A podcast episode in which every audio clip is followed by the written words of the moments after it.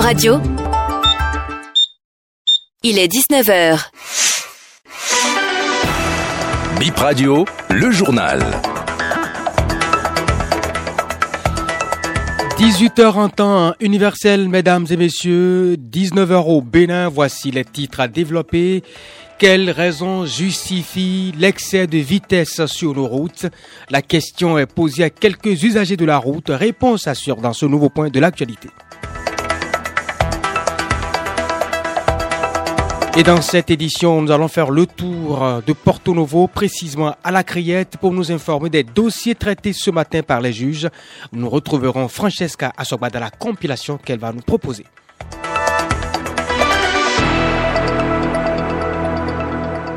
Et retour sur la journée mondiale du souvenir des victimes d'accidents de route. 1000 à 1200 personnes meurent dans les accidents sur la route chaque année selon les statistiques du Centre national de sécurité routière CNSR. La première cause de ces accidents, c'est l'excès de vitesse. Focus sur cette source d'accidents. Pourquoi certains usagers s'adonnent à cette pratique?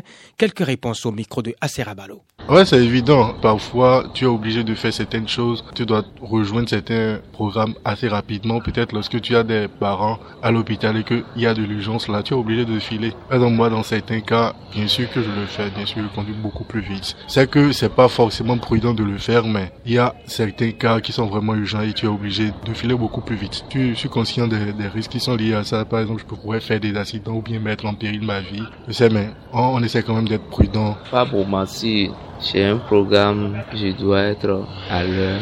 Dans ce temps que je fais, sinon, bon, sur la voie, je fais doucement sur la voie. Bon, des fois, si je vois que la circulation n'est pas dense aussi, je file. Oui, je suis conscient. Oui, je suis conscient des dangers. Et témoignage maintenant d'un parent de victime d'accident de circulation. C'est un souvenir qui marque à jamais, confie Bachirou Sidi Ibrahima. Il a perdu un être cher dans le drame de Dassa le 29 janvier 2023. Il nous dit ce que représente pour lui cette journée célébrée le 19 novembre. Cette journée est évocateur et il va falloir que tout un chacun de nous, que l'on soit victime ou pas, qu'on s'y attarde un peu.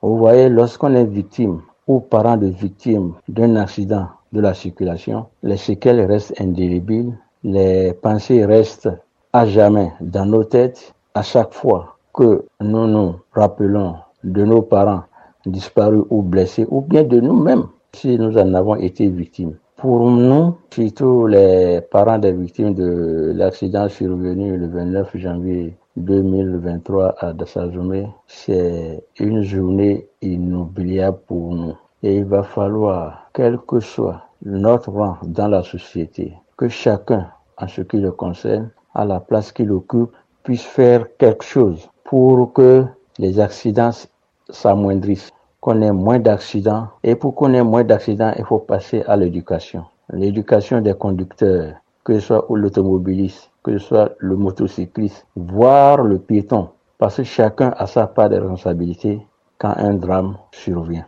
De même, nous devons parler aussi des secours. La rapidité avec laquelle les secours interviennent, avec cette rapidité, on peut enregistrer moins de victimes. Mais nous parlons toujours de la route et cette fois-ci avec le dysfonctionnement des feux tricolores au niveau de certains axes de la ville de Porto Novo.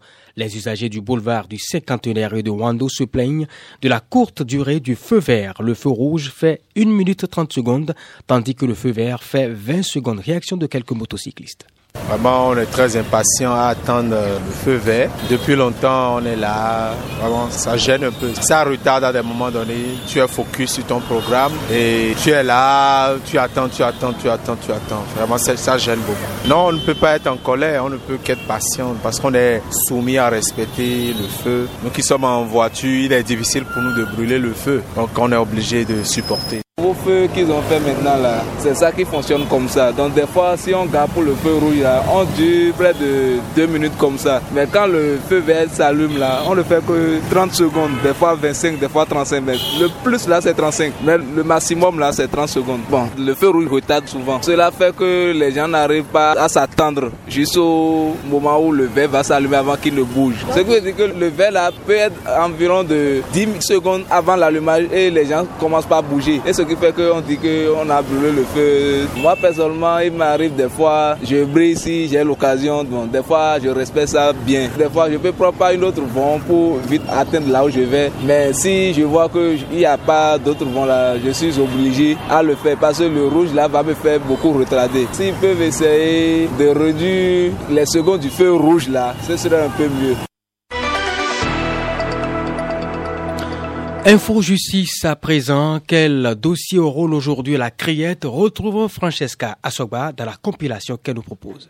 On commence par ce dossier qui a fait grand bruit courant mai, l'affaire du criminel ayant vidé des comptes Momo depuis la prison. Au total, 19 personnes ont comparu à nouveau ce matin devant la criette pour cybercriminalité. Les victimes sont des responsables de centres de transfert d'argent. La justice en a recensé environ 70. Les préjudices s'évaluent à des dizaines de millions de francs CFA. Le ministère public a requis la relace contre 15 personnes et 7 ans de prison ferme contre les 4 autres. Parmi ces quatre figure le garde pénitentiaire qui aurait aidé le principal accusé à acheter une voiture depuis la prison. Son avocat demande sa relaxe au bénéfice du doute puisqu'il n'a servi que de point de contact et que l'opération d'achat n'avait pas abouti. L'avocat du principal accusé demande une relaxe à cause de l'état de santé de son client et pour sa peine déjà purgée. Le délibéré est prévu pour le 11 décembre.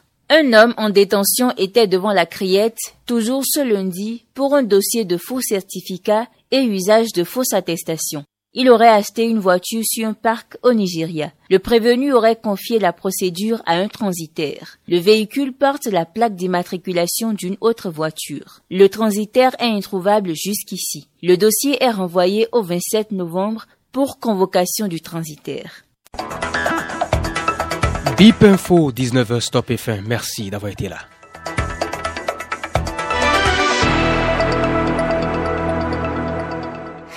Notre engagement numéro 1, vous informer à tout moment.